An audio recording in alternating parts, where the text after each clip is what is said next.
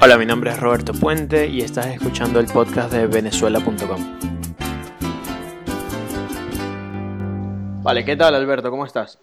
Todo bien, ¿y tú Roberto? ¿Cómo te va? Todo bien, gracias a Dios.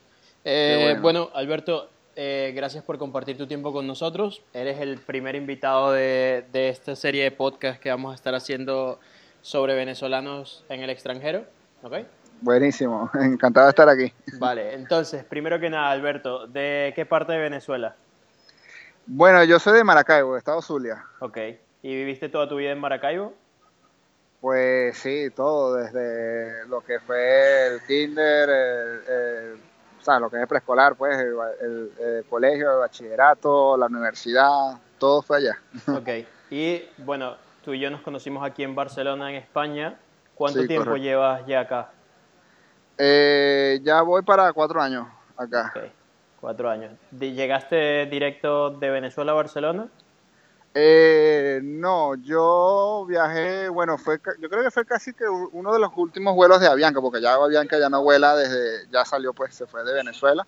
Okay. Eh, yo, yo salí desde Maiquetía a Bogotá. En Bogotá estuve dos días y de ahí viajé a, directo para acá, para Barcelona. Vale, vale, bien. Sí. Y desde que llegaste, a ver, yo te conozco porque tú te dedicas aquí a lo que es la gestión inmobiliaria, ¿no? Has ayudado a muchos venezolanos a conseguir lo que sería piso, pues. Sí, pisos, habitaciones, eh, bueno, lo que haga falta. Vale. ¿Y desde que llegaste te has dedicado a esto? ¿Cómo fue? O sea, cuéntanos un poquito mm. cómo fue el, venirte de Venezuela a, llegar acá. ¿Sabes todo Vale, yo personalmente, bueno, no, no fue algo que lo tenía planeado, sino que básicamente ya yo tenía un hermano que estaba viviendo acá en Barcelona, dada la casualidad. Este, y bueno, entre una cosa y la otra, pues bueno, como cualquier otro, estaban viendo sus oportunidades, de ver a dónde me iba, ¿sabes? Estaba, para mí era la opción A era España, opción B era Panamá y opción C era Estados Unidos. Incluso estuve dos años consecutivos viajando a Panamá. La verdad no fue algo que me agradó mucho en el sentido de oportunidades, pero bueno, si me hubiese tocado, pues bueno, me hubiese ido. Igualmente en Estados Unidos. Pero entre una cosa y otra, pues bueno, yo soy egresado de, de mi Universidad del Sur, y yo soy economista de profesión. Y nada, apliqué a las universidades tanto en Madrid como en Barcelona y la primera que me salió fue Barcelona. Y dicho y hecho, pues me puse al día a sacar toda la documentación necesaria para poderme sacar el, visado de estudiante debido a que yo no soy no tengo ningún otro pasaporte más que el venezolano pues. Este igualmente ya mi hermano ya lo había hecho pero claro él, él le había pagado un gestor vale sin embargo yo en lo personal ya yo sí lo hice yo propiamente con otro gestor, pero en el sentido de sacarme la documentación venezolana, no para introducir la documentación en el Consulado General de España ya en Caracas. Entonces, eh, entre una cosa y otra, bueno, sabes cómo están ahorita los trámites en Venezuela. Entonces, bueno, algo que se debió haber estado, no sé, en tres meses se tardó un año, ¿sabes? Entonces, Este, logré recaudar todos los requisitos que me pedía el Consulado General de España y mira, en menos de una semana me salió resuelto. O sea, yo no tengo ni idea de la cantidad de veces que viajé a, a Maiquetía, a Caracas, para, para hacer todo este tipo de trámite, porque no era uno solo, eran varios, ¿sabes? Porque no solamente era sacarme el visado de estudiante, sino también sacar todos los requisitos necesarios para poder homologar mi título acá en, en España. Claro. Este, ¿Qué ocurrió? Que eh, ya al sacar el visado de estudiante y poder llegar acá, y yo hice un máster acá en la Notería de Turismo, en la parte de dirección de eventos, lamentándolo mucho, en el, en el digamos que las leyes españolas, eh, si tú no terminas de homologar tu título, no puedes ejercer tampoco por la maestría que tú hiciste. Claro. Entonces, bueno, obviamente habrán personas que vendrán a, como bueno, como dice el dicho, pues habrán personas que vienen a llorar y otros prefieren vender los pañuelos, pues bueno, yo prefiero vender los pañuelos. Pero eh, mira, en Venezuela, mi familia, tenemos varios locales y apartamentos alquilados y mira, no es por tal, sino que obviamente aquí es, otro, es otro aprendizaje, es volver como que empezar de cero, pero a estudiar, a decir las cosas como dicen acá, ¿sabes? Claro. Yo realmente estaba buscando esa área, pero bueno, entre una cosa y otra, pues bueno, mira, no, no fue mm, como digamos que de primera instancia entré a, trabajar en el sector inmobiliario, sino que yo pasé por distintos trabajos tales como, por ejemplo, eh, Endesa, Gas Natural, este, trabajé con otra empresa de, de Pandacot, que era de implementos de, de, vender, este, digamos, cursos subvencionados, ¿vale? Este, para cada uno de los establecimientos, en fin, entre una cosa y la otra, digamos que fueron trabajos que me llevaron a mejorar mi currículum como tal, en el sentido de poderme defender a la hora de la entrevista.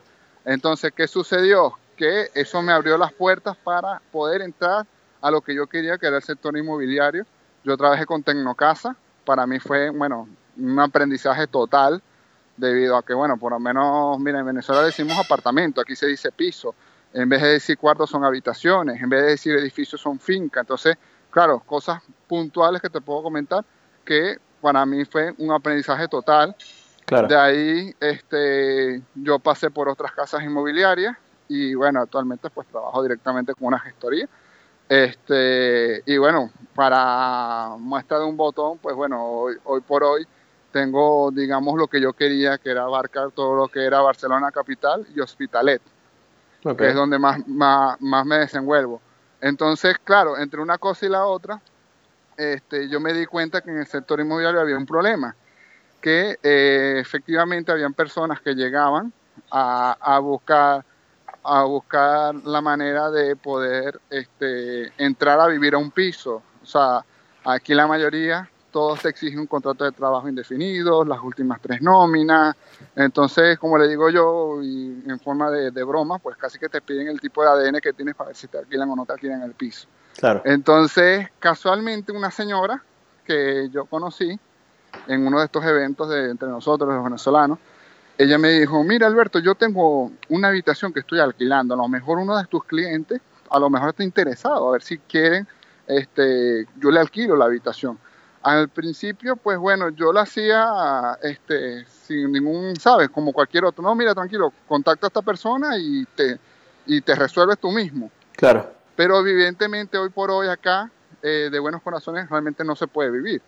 Y yo también me di cuenta que yo estaba haciendo una gestión en el sentido de que yo contactaba a la persona, incluso yo me comprometía y como yo era el contacto, pues yo tenía que ir hasta la casa de la persona, recibir a la persona que estaba buscando la habitación, evidentemente la persona que estaba ofertando la habitación también me conocía a mí.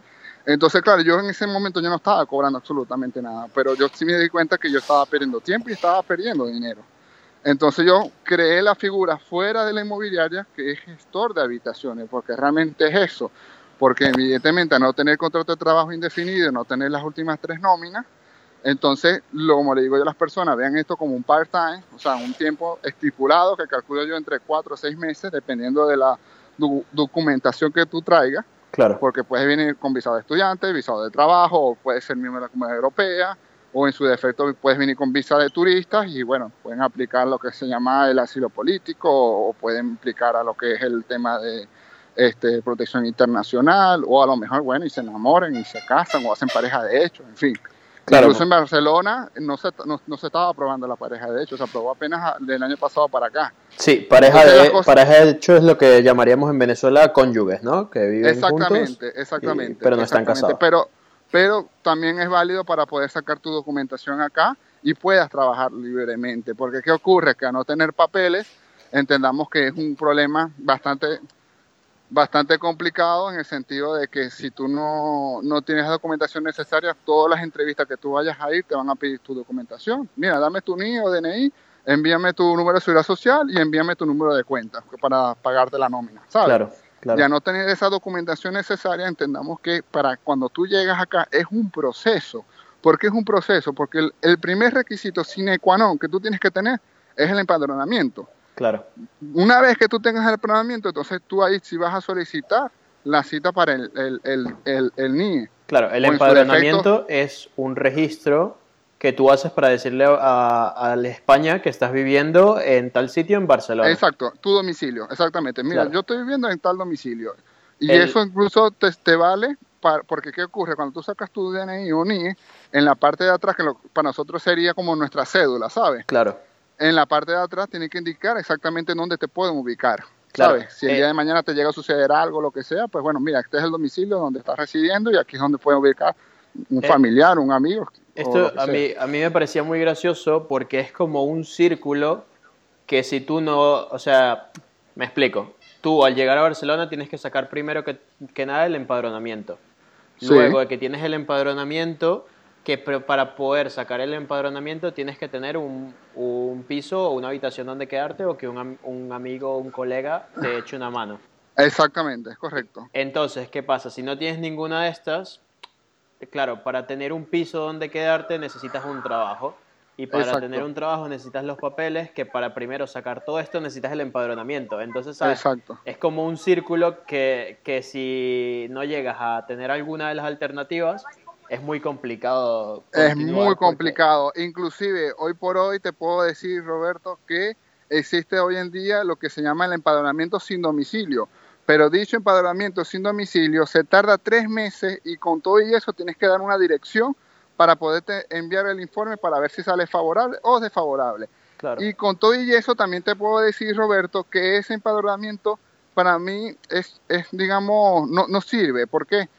O sea, o sea no, no, tiene efecto. ¿En qué sentido? De que ese empadronamiento, si, si, si, sale, si sale favorable, ese no te sirve ni siquiera para poder irte tú al CACSalud, que es la, tarjeta sanitaria, por así decirlo, que son, digamos, aquí está aprobado por ley que personas con papeles o sin papeles, la salud está garantizada, al igual que la educación para los niños menores de 18 años.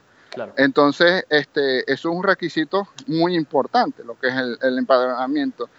Luego, por supuesto, ya una vez que ya tengas tu empadronamiento y puedas solicitar tu NIE y tengas tu NIE o tu DNI, este, obviamente irías a la seguridad social, sacas tu seguridad social, puedes aperturar tu cuenta de banco sin que te cobren algo nada adicional, porque si lo abres con pasaporte, el, el, banco te exige que tengas por lo menos un seguro, ya sea un seguro de vida o un seguro de algo, eh, que te pueden estar cobrando algo mes a mes para que tú puedas mantener activa la, la cuenta y obviamente muchas personas llegan con sus propios ahorros, que bueno, básicamente es como que para tener un seguro ahí o que te estén cobrando algo, se te va a ir el dinero. Sí, sí. Entonces, claro, muchas personas ponen muchas trabas, pero bueno, entre las trabas también, digamos que también está la esperanza y que bueno, que uno poco a poco tiene que irse bandeando en el sentido de que eh, para adelante es para allá, pues. Claro. Yo personalmente te digo, yo, yo siempre que a mí me escribe alguien o me llama alguien, yo siempre les pregunto, yo siempre les pregunto que me digan su situación actual porque así yo los pudiera ayudar, porque claro, existen habitaciones. Depende, depende mucho de la situación de cada persona, si, si bueno, si llegó con papeles, si no llegó con papeles, si planea casarse, si planea... La, tú, dependiendo de esa situación es que le vas a poder ayudar. Mira, mira, te, te explico algo.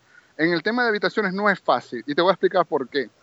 En el tema de habitaciones las personas también son un poco exigentes el propietario, la propietaria, el inquilino, la inquilina, porque la persona que alquila una habitación no la alquila porque quiere, la alquila porque, hombre, quiere de una u otra manera eh, seguir viviendo ahí y ayudarse a pagar el alquiler o la hipoteca del, del piso, ¿sabes? Claro. Entonces, ¿qué sucede? Que hay algunos que se ponen exigentes. ¿Exigentes en qué sentido? Se ponen exigentes en que si quiero hombre o que quiero mujer, que quiero gente de Europa, que quiero gente de, de, Latinoamérica, que si es blanco, que si es negro, que, que, que no quiero perro, que no quiero niños, ¿sabes? Entonces, te puedes imaginar, obviamente la mayoría de los perfiles buscan personas que vengan a estudiar o que vengan a trabajar. Obviamente también se ayuda a algunas personas que por lo menos yo trabajo, y te lo comento, eh, muy pocas personas lo saben, pero yo trabajo directamente con la Cruz Roja, trabajo con el CEAR, trabajo con Sayer, trabajo con toda esa gente, porque muchas de esas personas también están buscando para poder ubicar a todas estas personas que están en condiciones de, refugiados como tal. ¿Me entiendes? Entonces, este, y básicamente, ¿qué, hice yo? Mira, encantado de la vida poderlos ayudar y más en esas condiciones en las, que, están esas personas que, bueno, que de una u otra manera se están buscando la vida acá. ¿Ok? Este, yo personalmente te digo, pienso que el que obra bien le va bien y, y fueron más bien ellos mismos quienes me llamaron a mí para poderlos ayudar. Este, yo básicamente eso fue algo que se me dio de la nada, pero yo no estoy inventando las ruedas, sino la estoy sabiendo utilizar como tal. Este, pero sí lo que le digo a todo el mundo, que tengan la mejor disposición de poder hablar claro con la verdad, porque mientras más transparente tú seas, mejor. Claro. Porque así yo te puedo ayudar. Porque hay veces que hay personas que me llaman y me dicen, oye Alberto, que estoy interesada en una habitación para pareja. Pero entonces luego te, yo luego que les comento, bueno, tengo esta habitación, vale tanto, tal. Entonces me dicen, mira, pero es que yo tengo un niño de dos meses, por ejemplo. Claro. Mira, ya ahí es complicado porque la mayoría, mira, yo tengo, yo, ya llevo para cuatro años acá, nunca he alquilado una habitación con un niño, ni con un perro, ni con un gato, porque eso es otra cosa. Se, hay personas que se vienen para acá, entonces dicen, no, pero tengo un perro, tengo un gato, imagínate tú, o sea, si estás buscando una habitación para ti, y tienes un perro, tienes un gato, y bueno, de paso tienes Yo, por ejemplo, eh, me vine con mi mujer y estuvimos aquí, ya llevamos a cumplir casi dos años, y el mes pasado fue que nos pudimos traer a nuestro perro.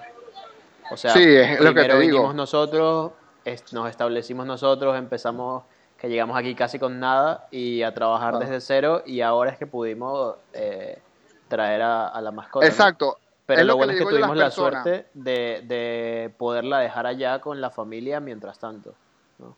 Exacto, es lo que te digo, como le digo yo a las personas, mira, de una u otra manera, ¿qué tienen que hacer? Mira, hay que gatear, luego caminar, luego trotar, luego correr, porque del apuro queda el cansancio. Y si sí es cierto, porque hay personas que se desesperan. Hoy, hoy por hoy, bueno, hoy tienes que pedir incluso hasta una cita para poderte empadronar. Anteriormente, cuando yo vine, yo me iba directamente al ayuntamiento y me empadronaba y ya está. Sí, claro. Entonces, eh, las cosas van cambiando cada año, entonces, claro, tienes que irte adaptando.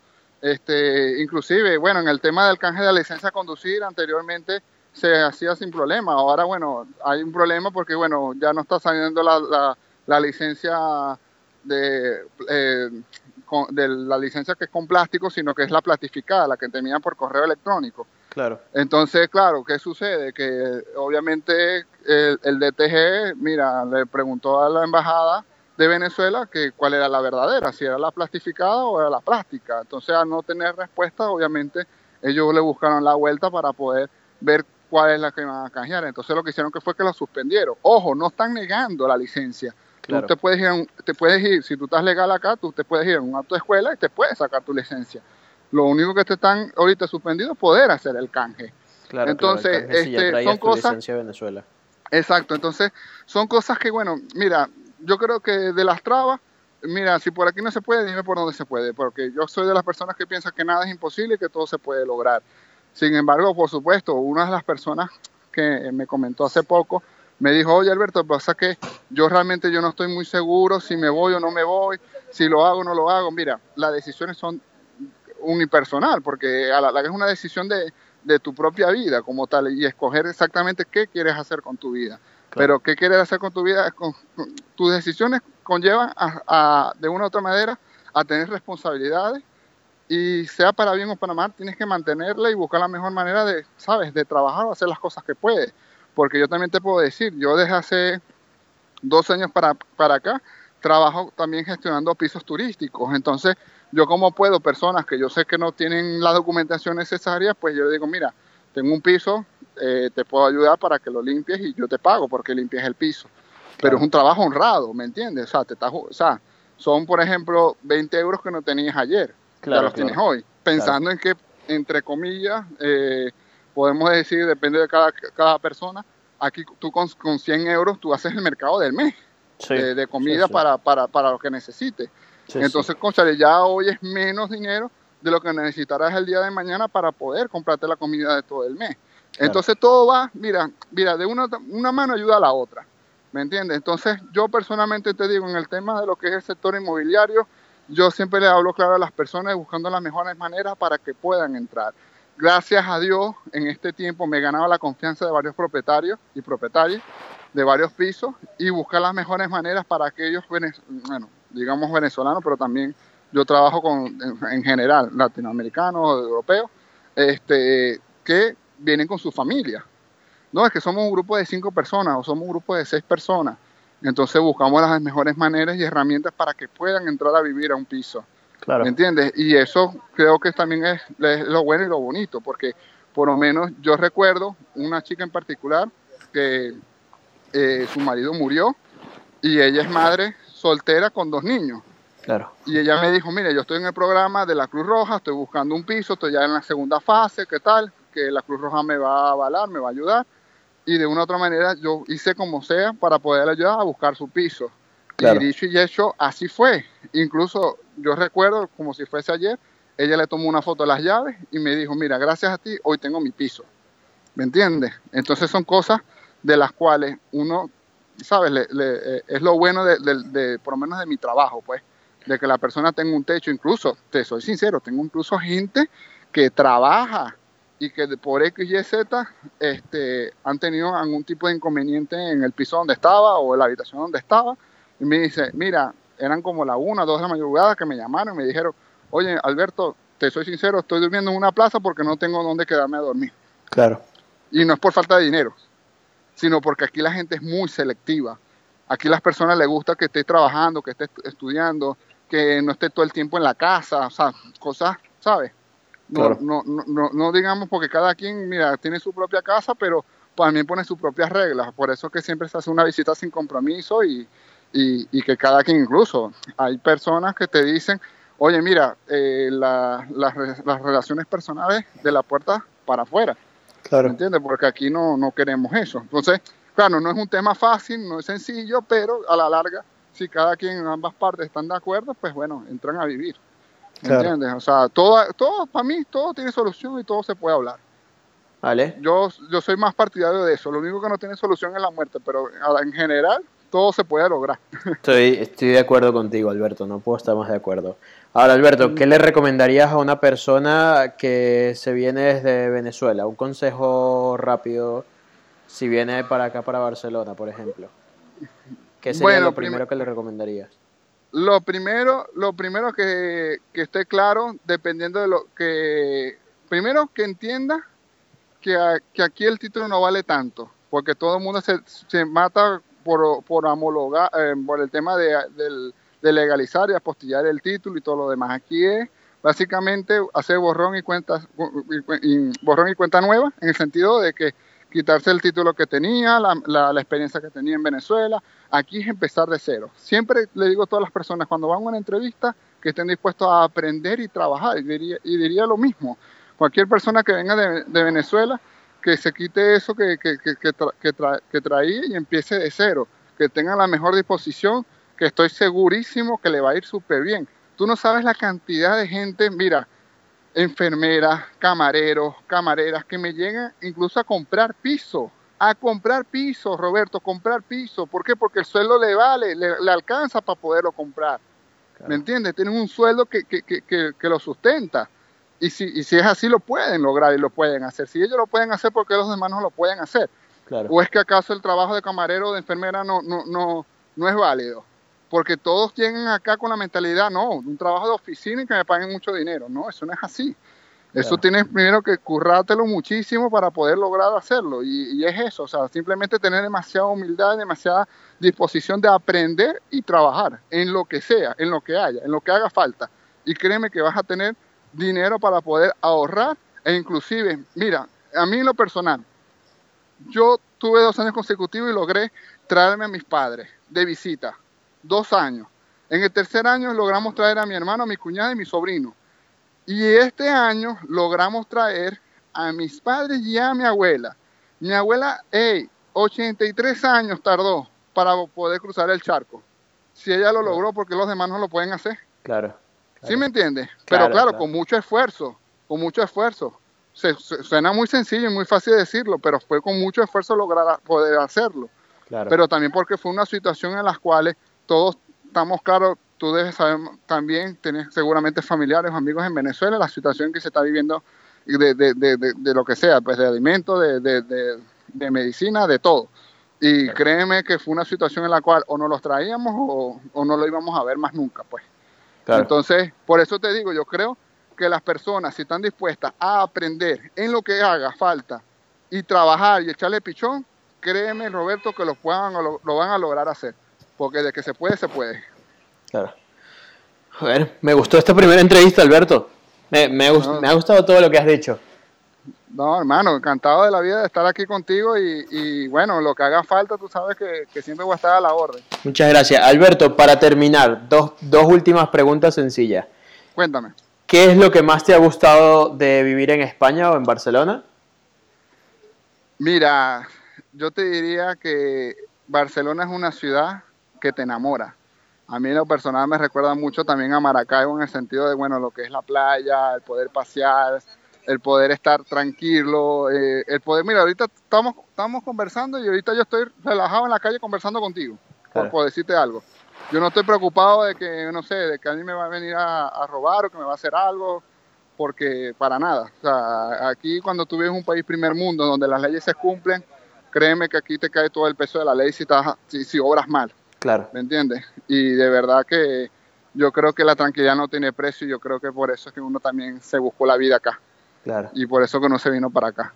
¿Y la chinita? Es bueno, la chinita siempre la llevo conmigo. Muy bien. ¿Sabes? eso no, eso no, esa, fíjate algo, algo particular que quiero, quiero comentarte, Roberto. Yo antes de irme, nosotros en la parte de la chinita, tenemos este, obviamente la chinita. Y una de las cosas que yo le dije a ella fue que me ayudara a no dejar de ser la persona que soy. ¿En qué sentido? En poder ayudar a las personas, porque eso es algo que se nace, que te nace de vocación, te nace de corazón. Y hoy por hoy te puedo decir que lo estoy haciendo, en el sentido de que toda aquella persona que me quiera llamar, preguntar, lo que sea, siempre voy a estar a la orden para poderlo asesorar, para poderlo guiar y de una u otra manera, evidentemente, este, no cometer los errores que uno cometió en un principio. Porque te puedo comentar algo pequeñito para que lo sepas. Eh, cuando yo iba a hacer lo de la licencia de, conducir, o de esto del, del, canje, yo me equivoqué. Yo puse la cita para renovación, porque yo pensé que tenía que renovar la, sí, la que yo tenía. Claro. Cuando yo llego allá al DTG me dice, no, usted se equivocó, usted tiene que colocar, tiene que hacer el canje. Yo mismo por el móvil me metí por la página de DTG cambié la, lo de renovación y puse el canje y ahí mismo tenía la fecha, a, incluso me salió inmediata, me salió como a, la semana, a las dos semanas. Claro. ¿Me entiendes? Pero claro, eh, son cosas que tenías que vivirlas tú de tal manera para poder de una u otra manera el día de mañana hablar con propiedad, porque yo soy una persona que habla de lo que yo sé, de lo que he vivido. De lo que no sé, mira, háblate con fulanito o háblate con perencejo, porque yo soy así, pues.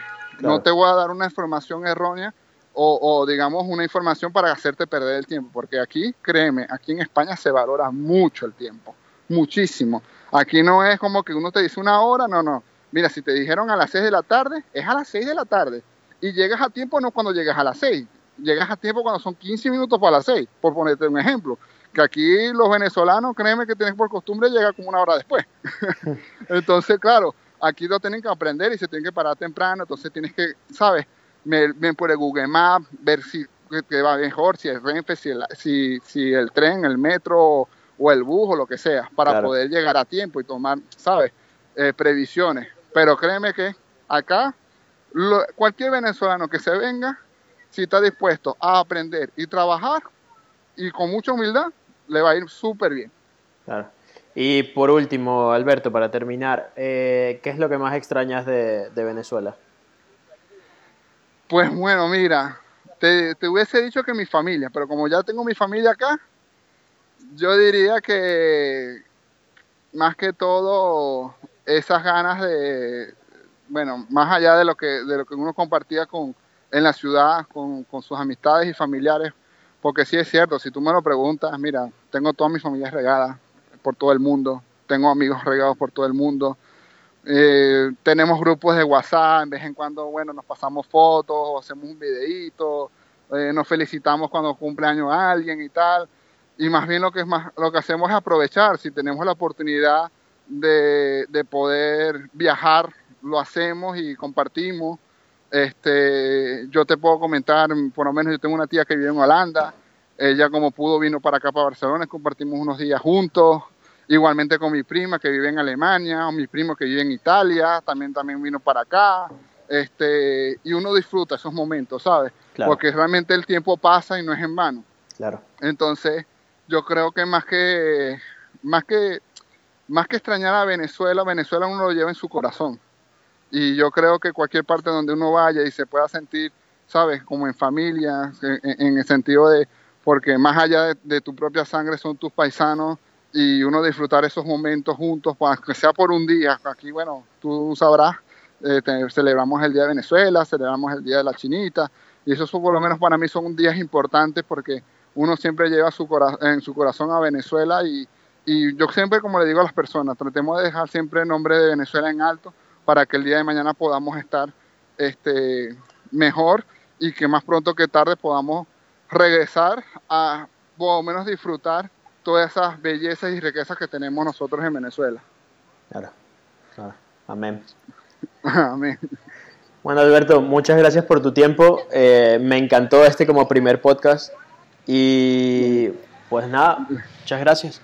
No, gracias a ti por, por llamarme y bueno, sabes que estoy a la orden para lo que haga falta y bueno, de mi parte encantado de haber compartido este momento contigo. Genial. Bueno, muchas gracias por llegar hasta aquí, muchas gracias por escuchar este programa. Es el primer podcast, bueno, realmente es el segundo podcast, solo que el primero es salgo yo solo, el segundo es con Alberto, ¿ok? Si quieres contactar a Alberto, puedes ingresar en nuestra página web venezuela.com, ¿vale? la Z es un 7, ¿ok? Es lo único que cambia, obviamente, por razones obvias, el dominio... Intentamos negociar con el gobierno, pero no se negocia con terroristas.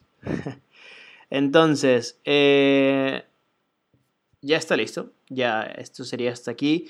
Si te gustó el podcast, si me quieres echar una mano, si me quieres ayudar, si no me quieres ayudar, lo primero que te pediré es, número uno, recomiéndaselo a alguien. Número dos, si conoces a alguien que le gustaría estar como publicidad dentro de este podcast o que lo mencionáramos, puede contactar conmigo. Eso también sería interesante para publicidad, ¿ok? Y número tres, por favor, em, donde sea que estés escuchando este podcast, dale una puntuación positiva, déjame tus comentarios, leo todos, todos, absolutamente todos sus comentarios, así que eh, si me puedes ayudar de esta manera, estaré 100% agradecido. Nos vemos en el próximo podcast.